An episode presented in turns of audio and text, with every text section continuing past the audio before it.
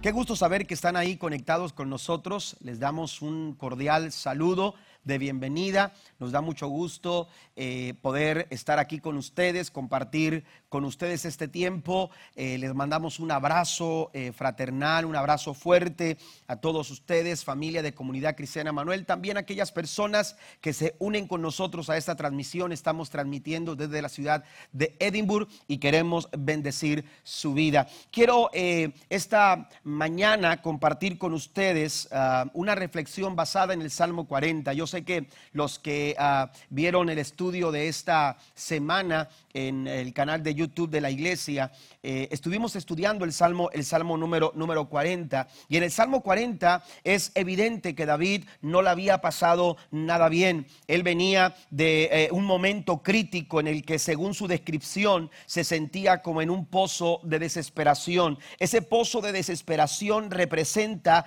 esos momentos eh, esos momentos de crisis a los que todos estamos expuestos y que provocan inestabilidad por la sensación de angustia, de incertidumbre e incluso también de temor. David estuvo allí deseando encontrar un lugar donde apoyarse o de donde, de, un lugar de donde tomarse para salir adelante. Todos buscamos estabilidad. Y el Salmo 40 en el versículo 1 eh, al 3 nos dice de la siguiente forma, leo la nueva traducción viviente, con paciencia esperé que el Señor me ayudara y Él se fijó en mí y oyó mi clamor, me sacó del foso de la desesperación, del lodo y del fango, puso mis pies sobre suelo firme y a medida que yo caminaba, me estabilizó. Note esto, David habla, aleluya, de estabilidad. En un momento complicado, en un momento de crisis, en un momento de desesperación, necesitamos estabilidad. Nos urge sentirnos estables. Estamos pasando por un tiempo difícil, por un tiempo complicado, por un tiempo donde quizás no hay nada, no hay nada eh, eh, claro hacia, hacia el futuro, no hay claridad, no tenemos, no tenemos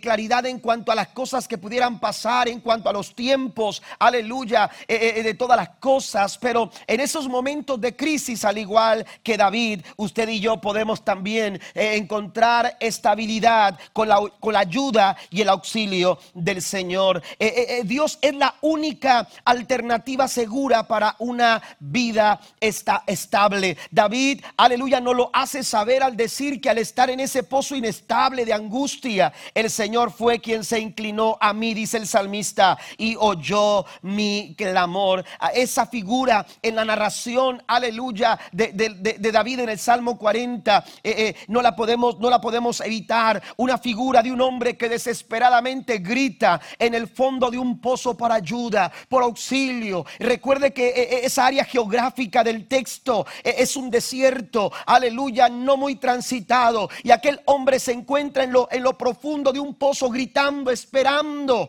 deseando que alguien pasara cerca y que pudiera escuchar su clamor aleluya, no encontró ayuda, aleluya, cercana, no encontró ayuda, aleluya, alguna de, alguna persona que pudiera haber pasado cerca, cerca de donde él estaba, en lo profundo de aquel pozo. Pero David expresa que en ese momento de desesperación, en ese momento cuando, cuando escasea la ayuda humana, en ese momento cuando los recursos humanos se agotan, en ese momento, aleluya, cuando en la vida las cosas, aleluya, son un caos, en esos momentos, dice el salmista, Él se inclinó a mí y oyó mi clamor. Bendito sea el nombre de nuestro Señor. Y Dios no es aquel que se acerca solamente para observar lo que está pasando. La Biblia dice en el verso número 2, dice, puso mis pies sobre peña y enderezó mis pasos. La nueva traducción viviente dice, a medida que caminaba, me estabilizó.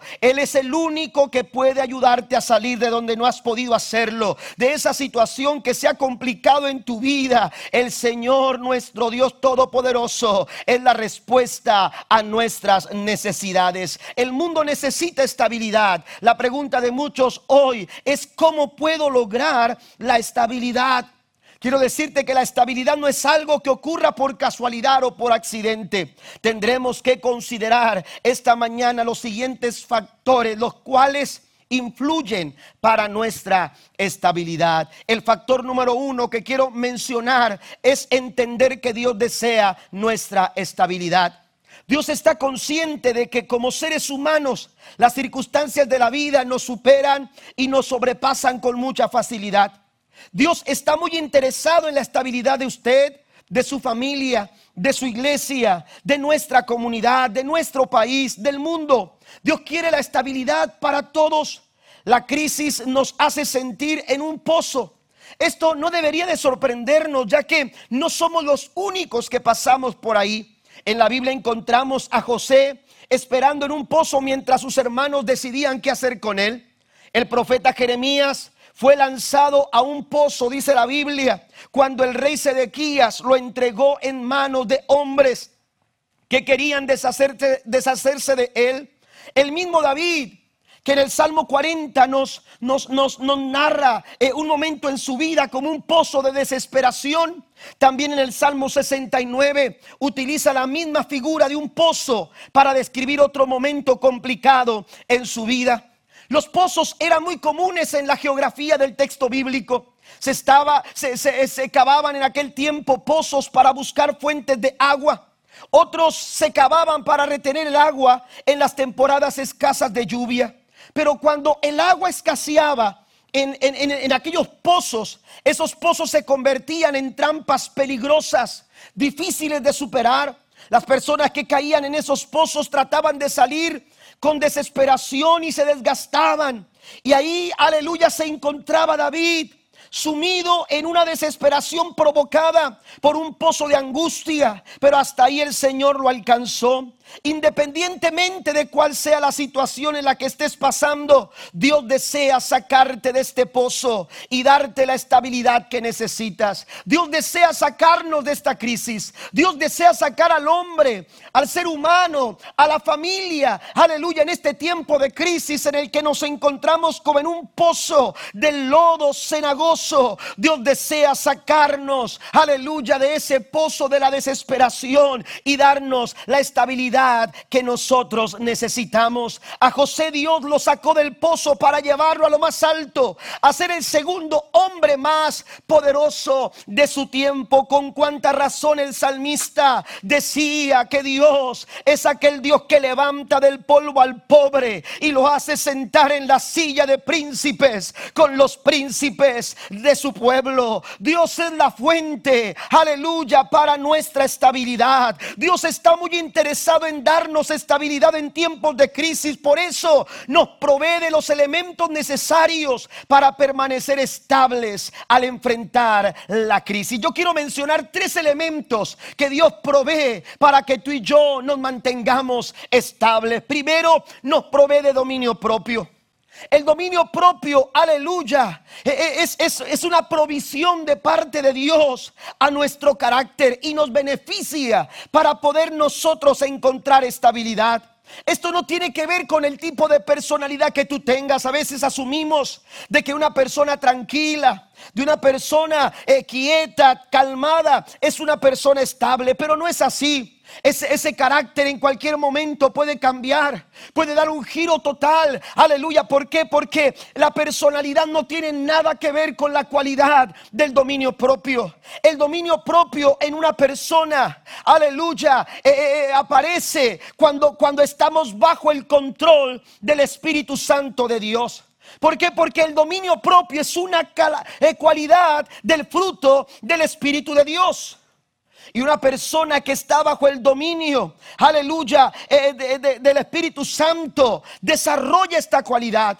De tal forma que no se deja dominar por los impulsos, por las emociones o por los arrebatos de la naturaleza, de la naturaleza carnal. Proverbios capítulo 25, verso 28, la nueva versión internacional en este sentido dice, como ciudad sin defensa y sin murallas es quien no sabe dominarse. Una persona que no, aleluya, no desarrolla dominio propio. Aleluya, es una persona que, que, no sabe dominarse, que no está protegida, que cualquiera enemigo, aleluya, la crisis en cualquier momento puede tomar control de él. No podemos evitar las crisis. Usted y yo no podemos evitar estos momentos complicados que llegan a afectar a nuestras vidas. Pero lo que sí podemos hacer cuando tenemos dominio propio es no permitir que esa crisis tome control de nuestras vidas. Eh, una, una ciudad como una ciudad sin defensa y sin murallas es quien no sabe dominarse. En los tiempos bíblicos lo más importante para una población eran precisamente sus muros, sus murallas. Si estos estaban fracturados o derribados, cualquier ejército enemigo podía entrar y conquistarla. Muchas personas, muchas familias, mucha gente, aleluya, no goza de estabilidad debido a que le dan rienda suelta a sus impulsos, diciendo y haciendo como no conviene. Pero una persona con dominio propio, su forma de reaccionar ante la crisis está guiada por el Espíritu Santo de Dios. Recuerde que Jesús prometió que vendría un consolador para estar con nosotros y en nosotros. Pero Jesús también dijo, Él los guiará a toda verdad y a toda justicia. Es a través del Espíritu Santo que tú y yo podemos desarrollar en nuestro carácter la cualidad del dominio propio. Porque no nos ha dado Dios un espíritu de cobardía, sino de poder, de amor y dominio propio. Segundo, eh, el segundo elemento que Dios, aleluya, provee para nuestra estabilidad en la paciencia. Para esos momentos de desesperación como los que David estaba pasando, aleluya, o pasó, aleluya, es importante el desarrollo de la paciencia y al igual que, que el dominio propio, la paciencia es también una cualidad que conforma el fruto del Espíritu Santo de Dios. De la misma manera que podemos desarrollar paciencia, eh, eh, perdón, dominio propio, cuando dejamos que el Espíritu Santo controle nuestras vidas, también sucede, aleluya, que podemos desarrollar la paciencia. Eh, podemos desarrollar la paciencia cuando tú permites que el Espíritu Santo controle tu vida, tu familia, tu casa. Cuando dejamos que el Espíritu Santo tome control de, lo, de nuestras vidas el dominio propio y la paciencia se desarrollan. Pero la paciencia no solamente se desarrolla a través ah, eh, eh, de, la manifestación o del control o del dominio del Espíritu Santo de Dios, sino que también la paciencia se desarrolla cuando nosotros pasamos tiempos como, como, como estos, tiempos de crisis. La Biblia dice en Santiago capítulo 1 versículo 3, sabiendo que la prueba de vuestra fe produce paciencia la prueba de vuestra fe, cuando somos probados, cuando estamos pasando por esos momentos de crisis, por ese momento de dificultad, nosotros si disponemos nuestro corazón al control del Espíritu Santo, al control del Señor, nuestra vida desarrollará paciencia. David estaba desesperado en el pozo de la vida que se encontraba, pero halló su respuesta cuando determinó esperar. Esperar, pero no se trata solamente de esperar David nos enseña que hay que saber esperar y la manera en que podemos esperar en tiempos de crisis es, aleluya, desarrollando paciencia. Es ahí, aleluya, ese es el camino correcto para la estabilidad. Con paciencia, dice David, esperé a que el Señor me ayudara. Es fácil perder el rumbo y el equilibrio en la vida cuando carecemos de paciencia. Pero cuando la desarrollamos nos da la habilidad de afrontar cualquier circunstancia en sintonía con el tiempo perfecto de Dios con el tiempo perfecto de Dios para los planes y propósitos que Dios tiene para nuestras vidas. Dice el versículo 4 de Santiago, mas tenga la paciencia su obra completa, para que seáis perfectos y cabales sin que os, sin que os falte cosa alguna. El tercer elemento, además del dominio propio, además de la paciencia, también Dios provee sabiduría. En tiempos de crisis la sabiduría es un elemento para permanecer estables. ¿Cierto? Hay crisis en nuestras vidas que nosotros no podemos evitar y aunque no las, eh, muchas de ellas quizás no las hemos provocado, llegan a afectarnos. Y tenemos que ser sabios en la forma en que gestionamos, aleluya, nuestro caminar, nuestro andar, nuestro decidir. Nuestro comportar en tiempos de crisis. La crisis nos ayuda a hacer un recuento en nuestras, eh, en nuestras cosas, de tal forma que podemos, aleluya, arreglar aquellas cosas que en otro momento no, no habíamos visto o no, no, no teníamos claro, aleluya, que quizás pudiera haber sido puntos débiles en nuestras vidas. Pero cuando nosotros, aleluya, eh, eh, cuando nosotros empezamos a, a tomar las cosas con sabiduría, podremos sacar provecho aún de esos momentos de debilidad, aún de esos momentos de flaqueza, aún de esos momentos de errores. El ritmo de la vida e-, es tan rápido que muchas veces, aleluya, no nos damos cuenta sobre lo que nosotros estamos edificando nuestra vida, sobre lo que estamos edificando nuestra familia o sobre dónde estamos edificando nuestra sociedad. Este tiempo de crisis, si lo tomamos con sabiduría, nos daremos cuenta que necesitamos un buen fundamento para edificar algo bueno hacia el futuro. El fundamento en un edificio, una casa es fundamental. Jesús lo dijo en Mateo capítulo 7, versículo 24. Aquel hombre imprudente, aleluya, eh, lo voy a comparar con alguien que oye mi palabra pero no la hace. ¿Por qué? Porque es insensato, porque es imprudente, porque es necio, porque le falta sabiduría. Queriendo edificar su casa, simplemente edificó su casa sobre la arena. Y cuando vinieron los momentos difíciles, aquella casa no se pudo mantener estable porque no tenía un buen fundamento. Pero a diferencia de este hombre insensato, Jesús dijo, aquel que oye mis palabras y las hace, Estamos en un momento oportuno para prestar nuestros oídos a la palabra del Señor, pero no solamente para oírlos, sino para ponerlos por obra. Y cuando los ponemos por obra, dice el Señor, lo voy a comparar con aquel hombre que queriendo edificar su casa, edificó su casa sobre una roca. Él, tuvo que profundizar y cuando profundizó, encontró un lugar sólido y estable. Y entonces sobre ese lugar edificó su casa. Vinieron los vientos, las tempestades, los ríos golpearon con su fuerza, pero la casa se mantuvo estable. ¿Por qué? Porque tenía un buen fundamento. Ser sabios, prudentes, contribuyen a nuestra estabilidad en tiempos, en tiempos de dificultad. Tenemos la oportunidad de levantarnos de esta crisis, aprender de los errores cometidos y vivir con sabiduría. Yo le he dicho en otras ocasiones, para ir al cielo hay que ser salvos, para vivir en la tierra hay que ser sabios. Y la Biblia aquí nos está desafiando a buscar sabiduría de Dios. La Biblia nos dice en Santiago capítulo 1 verso 5, si necesitas sabiduría, pídesela a nuestro generoso Dios y Él se la dará, no les reprenderá por pedirla. Necesitamos sabiduría. Segunda de Pedro capítulo 3 versículo 15 y 17 dice, así que ustedes queridos, verso 17, perdón, así que ustedes queridos hermanos, puestos que ya saben esto de antemano, esto es sabiduría. Aleluya, manténganse alertas, no sea que arrastrados por el error pierdan la estabilidad y caigan. El segundo factor para nuestra estabilidad, iglesia y amigo que me escuchas, es son nuestras relaciones personales. Los seres humanos necesitamos relacionarnos. Hoy hay quienes quizás están en un pozo de desesperación porque necesitan esa clase de conexión. Como iglesia quisiéramos reunirnos y convivir como es nuestra costumbre, pero debido a la contingencia que, estamos eh, eh, eh, viviendo, que se ha implementado, esto no es posible. Nuestras relaciones personales importan. Si tu relación matrimonial está bien, tú serás una persona estable. Lo mismo sucede con cada una de nuestras relaciones, llámese familia, llámese amistades, llámese iglesia, llámese trabajo. Nuestras relaciones al estar sanas generan estabilidad y equilibrio en la vida.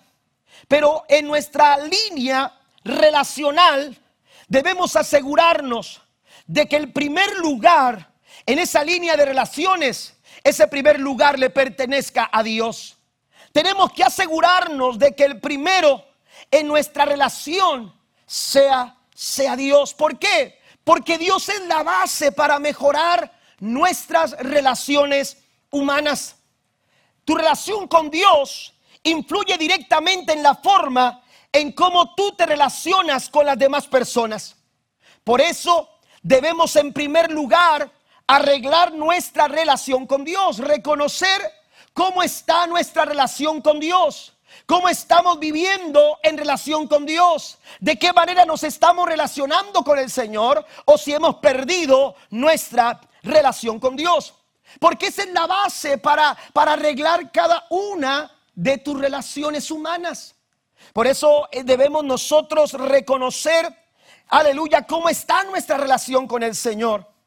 Eso es posible a través del sacrificio que Cristo hizo en la cruz del Calvario. La Biblia nos dice que es por medio de la fe en lo que Cristo hizo por nosotros. Si usted va a Romanos capítulo 5, versículo 1, encontrará que la Biblia dice, hablando el apóstol Pablo a los romanos, justificados pues por la fe, tenemos paz para con Dios por medio de nuestro Señor Jesucristo. Hay que buscar estar en paz con Dios. A veces estamos queriendo estar en paz con las personas. Queremos tener paz en nuestros matrimonios, queremos tener paz en nuestra familia, queremos tener paz en, en, nuestro trabajo, queremos tener paz en nuestra sociedad, queremos tener paz en el mundo. Aleluya, pero no estamos enfocándonos en la relación correcta para poder tener paz. Aleluya, esa paz que tú estás anhelando. Aleluya, la primera línea de relación. Aleluya, involucra, te involucra a ti y Dios. Aleluya, necesitamos restaurar esa relación. El hombre necesita buscar restaurar esa relación con Dios, pero no lo podemos lograr por nuestros propios esfuerzos. Tú no lo vas a poder lograr a través de la religión. No lo vas a poder lograr a través de tu trabajo, a través de tus propias maneras. Tú necesitas entender que es a través de lo que Cristo hizo en la cruz del Calvario, porque es a través de Él que podemos tener paz para con Dios por medio de nuestro Señor Jesucristo. Tus relaciones, aleluya, se ven afectadas por la forma en la que tú te estás relacionando con el Señor. Jesús le da el balance perfecto a nuestra vida. Es lo mismo que estabilidad. Eso es algo que necesitamos entender como personas, familia, sociedad. Jesús es la respuesta a cada uno de los problemas de relación en nuestras vidas. Tus relaciones en casa, en tu trabajo, en tu comunidad estarán bien cuando dejes que sea Dios el que edifique tu vida y el que le ponga orden y dirección a tu vida. El Salmo 127, versículo 1 y 2 dice, si el Señor no construye la casa, el trabajo de los constructores es una pérdida de tiempo. Si el Señor no protege la ciudad, protegerla con guardias no sirve para nada. Es inútil que tú te esfuerces tanto desde la mañana temprano hasta la tarde en la noche y te preocupes por conseguir el alimento. Necesitamos restaurar nuestra relación con Dios y la forma en lo que en la forma en que podemos hacerlo es aceptando a Cristo como nuestro salvador personal. Quizás tú dices, "Bueno, yo ya la acepté en mi corazón como el salvador de mi vida." Entonces lo que tienes que hacer es también permitir que él sea el Señor no solamente tu Salvador, sino también el Señor de tu vida para que te dirija, para que te guíe, aleluya, para que ponga en orden cada área de tu vida.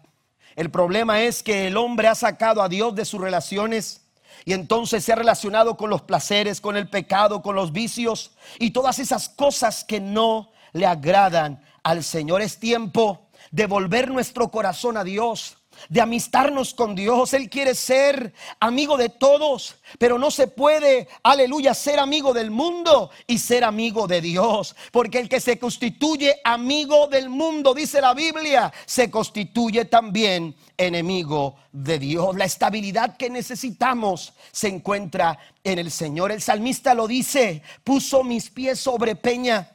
Otra versión, la nueva versión internacional, dice sobre una roca sobre un lugar seguro, dice la traducción lenguaje actual. Estoy aquí para decirte que esa peña, esa roca y ese lugar seguro se llama Jesús y te está esperando. Ah, para que al igual que como David, tú y yo podamos experimentar, aleluya, lo que David experimentó a medida que caminaba, me estabilizó. En este tiempo de crisis, en ese pozo en el que tú te encuentras, el Señor está aquí para inclinarse para escuchar tu clamor. Y cuando él viene a tu rescate, él te toma. Para que para que camines con él. Y a medida que tú camines, a medida aleluya que tú te des la oportunidad de caminar con Cristo Jesús nuestro Señor, a medida de que tú des esos pasos verás que tu vida y cada área de tu vida se estabilizará. Número tres, la tercera cosa, el tercer factor de estabilidad, hermanos, aleluya, involucra el servicio cristiano. El servicio cristiano también nos aporta estabilidad, una forma de seguir constantes, una forma de permanecer estables, una forma, aleluya, de encontrar equilibrio. Es disponer nuestro corazón en un servicio genuino, con una actitud sincera para servir a Cristo. Jesús nos dio ejemplo. La Biblia nos dice en San Juan capítulo 13, versículo 15, ejemplo os he dado para que como yo os he hecho, vosotros también hagáis. Jesús nos dio el ejemplo de servicio. Él dijo, yo no he venido para que me sirvan, sino para servirlos.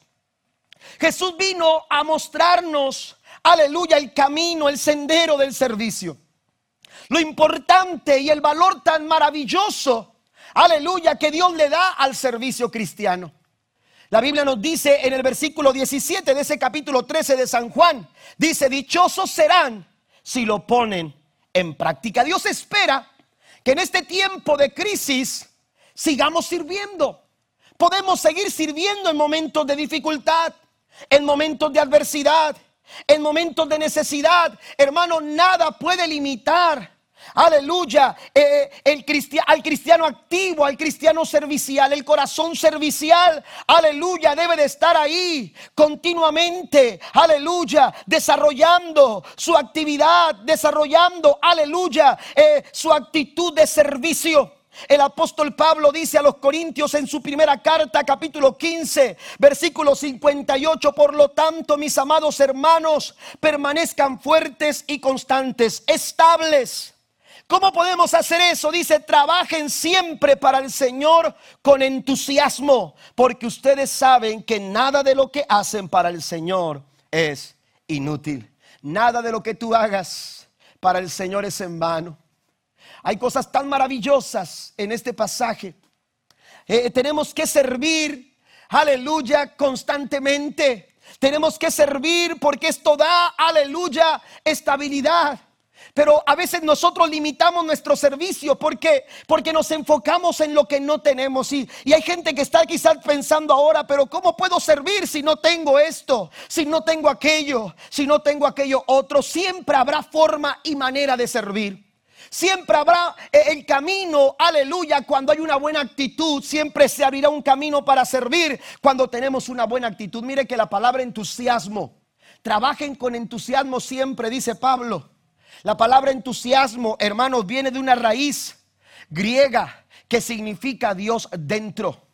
Dios dentro. Oiga, cuando tú sirves al Señor con entusiasmo, no hay nada que te limite. No hay nada que te detenga. Alguien dice amén ahí en su casa. Aleluya. No hay nada que te detenga cuando tú sirves al Señor con entusiasmo porque Dios está dentro de tu corazón. Y esa actitud de servicio profunda en tu corazón. Aleluya. Ve más allá de tus imposibilidades. Ve más allá de los, de los caminos que se han cerrado. Ve más allá de las limitaciones. Si usted va al primer libro de Reyes, se encontrará en el capítulo 17 al profeta Elías llegando. Aleluya. A la casa de una mujer que era viuda. Aleluya, tenía un hijo. Y por ahí la mujer buscaba unos cuantos leños para poder avivar la hoguera, para poder avivar la cocina, la chimenea de su casa. Cuando Elías el profeta llega, le dice, mujer, necesito que me des agua para beber. Y aquella mujer se disponía a traer agua. Pero cuando, de, cuando ella iba de camino hacia su casa, la Biblia dice que el profeta la detiene y le dice, quiero que también cocines algo para mí.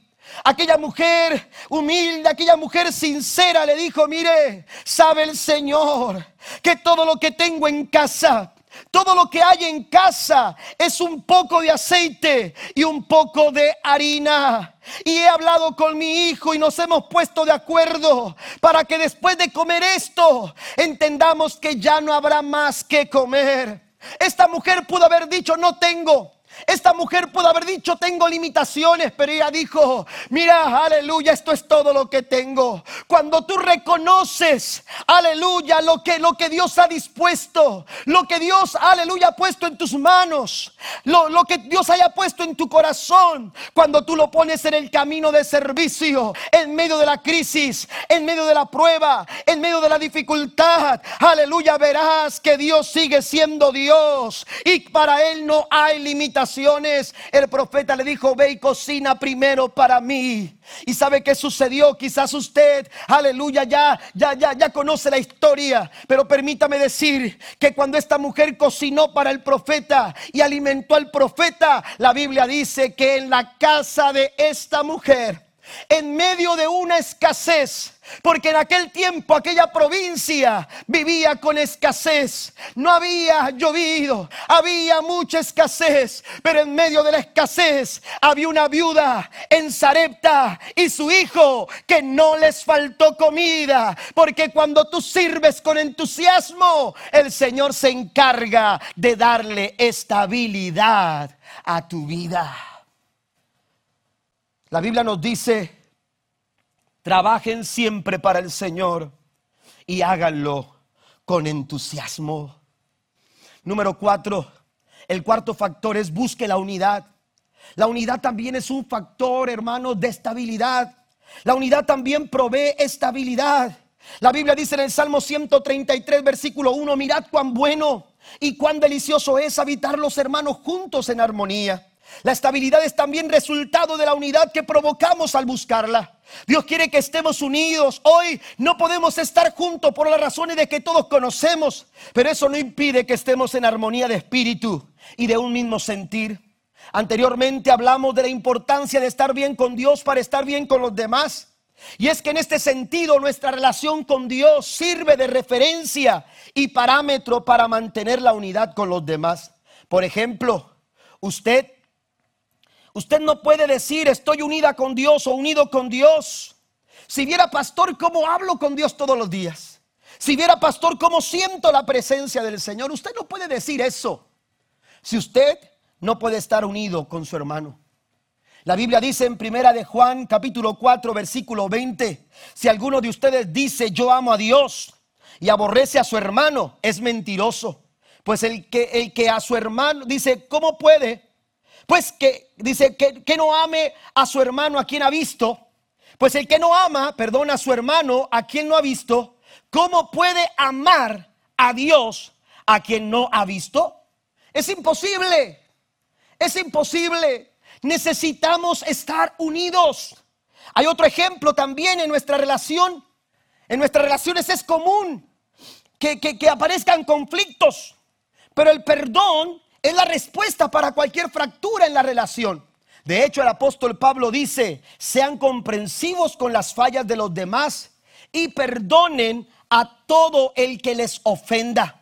Y cuando Pablo habla del perdón, no está, no está eh, preguntándose si es posible, si, si, si, si cabe en esta situación, si, si, si es viable perdonar. Cuando Pablo piensa en el perdón entre nosotros, en nuestras relaciones nos pone como referencia el perdón de Dios hacia nosotros. Recuerden que el Señor los perdonó a ustedes, así que ustedes deben perdonar a otros. Nuestra relación con Dios es una referencia. Amén. Y nos ayuda a, buscar la unidad. Es más, me, atrevo a decir lo siguiente, en nuestras relaciones evidencian el cómo está nuestra relación con Dios. Si usted, aleluya, dice, yo estoy bien con Dios, pero no está bien con su hermano, entonces usted está, eh, eh, está en otro canal. Pero la Biblia aquí dice, aquí dice que no podemos decir amar a Dios y estar enemistados con nuestro hermano. ¿Está conmigo? Necesitamos nosotros entender el llamado de Dios a unirnos, a estar unidos. Dios nos ha llamado a la unidad. Debemos procurar que como iglesia y como cuerpo de Cristo el mundo conozca a Jesús por medio de la unidad en la que nosotros nos desenvolvemos. Jesús dijo, en esto conocerán que son mis discípulos, en que se amen los unos a los otros. La iglesia debe de estar hoy más unida que nunca. Es en la unidad de la iglesia, es en la unidad de la familia, es, en la unidad, aleluya, de los matrimonios, es en la unidad, amado hermano que me escuchas, donde Dios se glorifica. Él nos ha dicho en su palabra que si nos ponemos de acuerdo para orar, si estamos de acuerdo tú y yo para orar, si con tu esposa, con tu esposo, con tus hijos, con tu familia, con tus compañeros tú te pones de acuerdo para orar, cualquier cosa que pidan, dice el Señor, yo les voy a dar lo que pidan. Pero también Él dice que donde están dos o tres congregados en su nombre, ahí el Señor siempre estará. Entonces debemos unirnos, debemos buscar la unidad en nuestras familias, en el matrimonio, en las amistades. El enemigo quiere fracturar nuestras, nuestras relaciones. El enemigo quiere fracturar, fracturar, nuestras familias, fracturar a nuestra sociedad, fracturar a nuestra iglesia. Porque Él sabe, aleluya, que dividiéndonos, aleluya, perderemos el equilibrio y no estaremos estables. Pero si estamos unidos, somos más fuertes y somos estables. Dios está llamando a su iglesia para que sea la iglesia que fortalezca a los que tienen las manos cansadas, como dice Isaías en el capítulo 35, versículo 3, y animar a los que tienen las rodillas débiles. Seamos una iglesia que desarrolla estrategias para conectarse. Usted dice, pastores, que no podemos estar juntos, pero mire lo que dice Pablo en Hebreos 10, versículo 24 en adelante. Pensemos en maneras de motivarnos unos a otros a realizar actos de amor y buenas acciones. Vamos a pensar, vamos a a desarrollar estrategias de qué forma podemos mantener la unidad, aun cuando no podemos estar congregados en una iglesia. Efesios capítulo 4, versículo 3 dice, hagan todo lo posible por mantenerse unidos en el Espíritu y enlazados mediante la, la paz. Hay una anécdota de, sobre las palmeras que se levantan en las orillas del mar, en la playa. Es común encontrarse un tipo de palmeras, hermanos, son muy delgadas, pero que están alineadas perfectamente. Hasta parece que las acomodaron. Hasta parece que las acomodaron perfectamente. Y usted cuando, cuando llegan los, las tempestades o cuando los huracanes azotan la orilla del mar, Oiga, esas, esas palmeras son las primeras que, que, enfrentan, hermanos, los desafíos, los, los fuertes vientos de la tempestad, pero es difícil encontrarse palmeras como esas, arrancadas, dobladas, rotas. Ese tipo de palmeras, hermanos, no tienen raíces profundas, pero tienen una, una, una, peculiaridad, están alineadas y debajo, debajo de ellas, donde están plantadas, ellas lo que hacen es que sus raíces las entrelazan entre sí sus raíces se, entrelazan por debajo y están fuertemente arraizadas una de la otra. Y es así como enfrentan los desafíos de los vientos. Es así como se mantienen en los momentos de crisis. Dios está llamando a una iglesia. Dios está llamando a las familias. Dios está llamando a la sociedad. Dios nos está llamando a todos a que mantengamos raíces, raíces en las entrelazadas para que en medio de la crisis y en medio de la tempestad nuestra familia, nuestra casa, nuestro hogar, nuestro matrimonio, nuestra iglesia, nuestra sociedad se mantenga estable. Número número cinco, hay un quinto factor que quiero que quiero compartir con ustedes y es recordar las promesas de Dios. Las promesas divinas nos aportan estabilidad cuando, cuando, cuando nosotros nos aferramos a ellas. Las promesas de Dios son nuestra garantía en tiempos de crisis y contribuyen a nuestra estabilidad. Pero hay que admitir que hay momentos en que usted piensa que hay ciertas promesas que están escritas como para alguien más, porque parece que en usted no se han cumplido. Pero esos momentos son un desafío a nuestra fe. Son un desafío a nuestra fe. No es fácil entregarnos confiadamente en los brazos del Señor, sobre todo cuando te encuentras en el pozo de la desesperación. Cuando escasea el trabajo, cuando las cosas no van bien o, o no salen como tú quieres en casa, cuando un diagnóstico médico no es favorable, cuando el estira y el afloja de la vida parece no ceder, En esos momentos, aleluya, Dios nos está invitando a tener confianza, a tener fe en las promesas del Señor. La Biblia nos dice en el Salmo 40, versículo 4, hablando el salmista, ah, qué alegría para los que confían en el Señor. En medio de la desesperación, en medio de la crisis, en medio del problema, el salmista encontraba que la confianza en, las promesas del Señor traía gozo y alegría en el corazón. Jesús dijo, estas palabras les he dicho para que mi gozo esté en vosotros. Aférrate a lo que Dios ha hablado. Aférrate a las promesas del Señor en medio de ese pozo de la desesperación en la que te encuentras quizás en estos momentos. La Biblia nos dice en Hebreos capítulo 6, verso 17, Dios también se comprometió mediante un juramento para que los que recibieran la promesa pudieran estar totalmente seguros, note eso, estables, de que Él jamás cambiaría de parecer. Así que Dios ha hecho ambas cosas, la promesa y el juramento.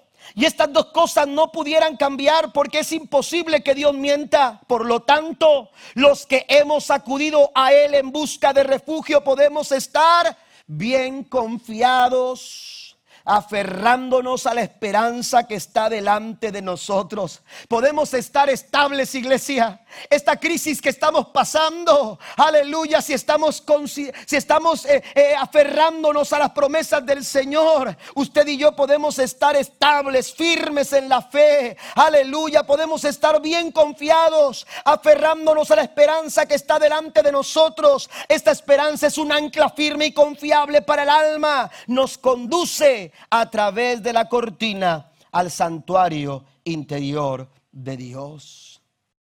Y por último, el sexto factor para nuestra estabilidad en estos tiempos de crisis es estar abiertos a escuchar la voz de Dios. Romanos capítulo 10, versículo 17 dice, así que la fe viene como resultado de oír el mensaje y el mensaje que se oye es la palabra de Cristo. En estos tiempos de crisis, de adversidad, en estos tiempos cuando parece estar, parece que estamos en ese pozo de, la desesperación, necesitamos alimentar nuestra fe, necesitamos fortalecer nuestra fe.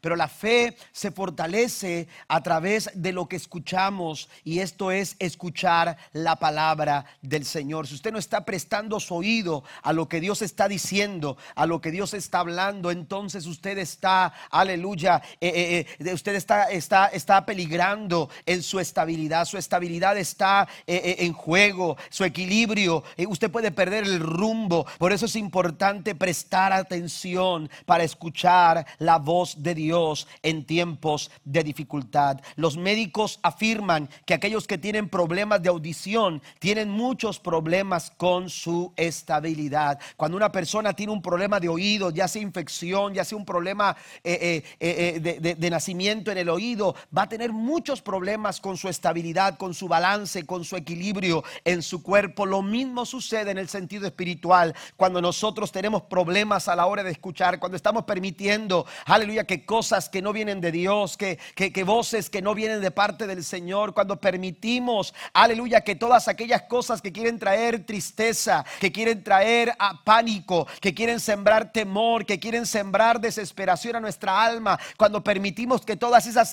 cosas vengan y entren por nuestros oídos, vamos a perder el equilibrio con facilidad, vamos a perder el balance, vamos a perder el rumbo, iglesia, vamos a perder estabilidad. Es tiempo de prestar nuestros oídos para escuchar lo que Dios está hablando en medio de la crisis. Dios está hablando en medio de la prueba. Dios sigue hablando en medio de la prueba. El Señor sigue hablando al corazón. La mejor manera de mantener sano nuestro oído espiritual es oyendo la palabra del Señor. Y cuando tú oyes la palabra, tu fe se fortalece. ¿Y qué sucede con aquellos que son capaces de confiar, aleluya, en el Señor en el tiempo de la prueba. Mire lo que dice el Salmo 125. Los que confían en Jehová son como el monte de Sión. Aleluya, no se mueven, sino que permanecen para siempre. Aquellos que confían en el Señor son estables. Aquellos que confían en el Señor mantienen el equilibrio.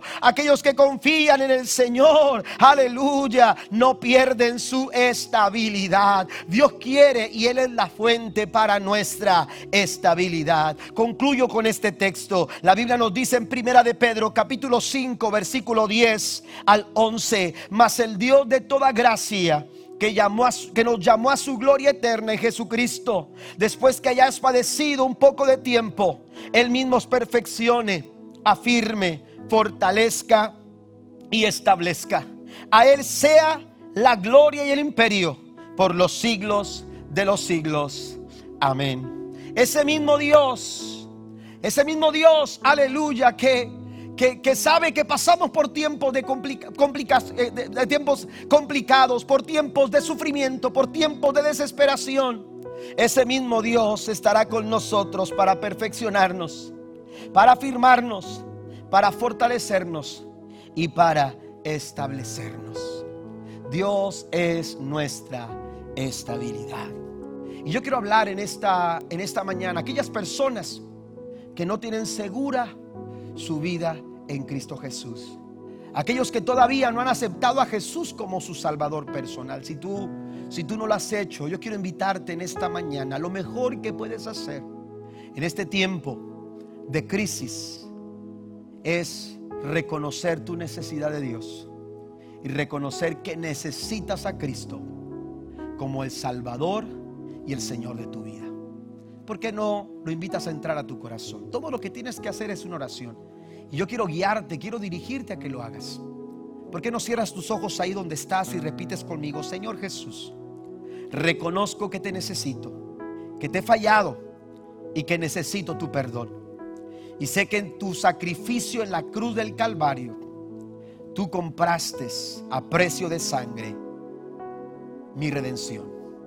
Hoy te acepto en mi corazón como el Señor y Salvador de mi vida. Y te invito a que seas el centro de mi corazón. De aquí en adelante quiero ser tu hijo. Quiero caminar tomado de tu mano para nunca soltarme. En el nombre de Jesús de Nazaret, te doy gracias porque sé que hoy soy una nueva persona. En Cristo Jesús. Amén y amén. Ahora quiero orar por aquellas personas que están pasando por un tiempo en el que se encuentran quizás como se encontraba David, en el pozo de la desesperación. Y yo quiero decirte a ti en esta, en esta mañana que el mismo Dios que sacó del pozo a José para sentarlo al lado del faraón, el mismo Dios que levantó a David de ese pozo de la desesperación, que lo hizo sacar del pozo cenagoso, es el mismo Dios que en esta mañana se extiende para tomar tu vida, para tomar tu familia, para tomar tu corazón y sacarte del pozo en el que tú te encuentras. Todo lo que tenemos que hacer es depositar en Él toda nuestra confianza, porque Él es nuestra estabilidad. El Señor dice en su palabra, no se preocupen por nada, en cambio, oren por todo. La invitación de Dios en esta mañana es que tú cambies la oración, la preocupación por la oración. Y cuando tú haces esto, dice el apóstol Pablo, dice que la paz de Dios vendrá a gobernar nuestros corazones y también nuestros pensamientos. Oramos al Señor Padre en el nombre de Jesús. Yo bendigo el corazón y las vidas de todas aquellas personas que se unen, Señor, en esta oración.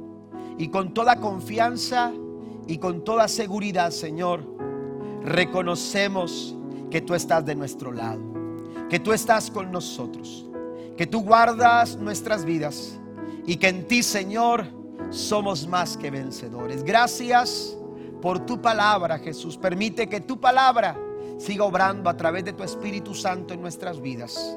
Siga ministrando nuestros corazones. Y ayúdanos, Señor. Y ayuda a cada familia, Señor, que está ahí. Ayúdale, Señor, a salir adelante.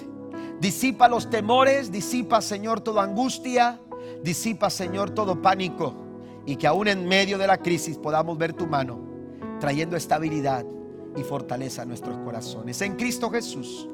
Amén y amén.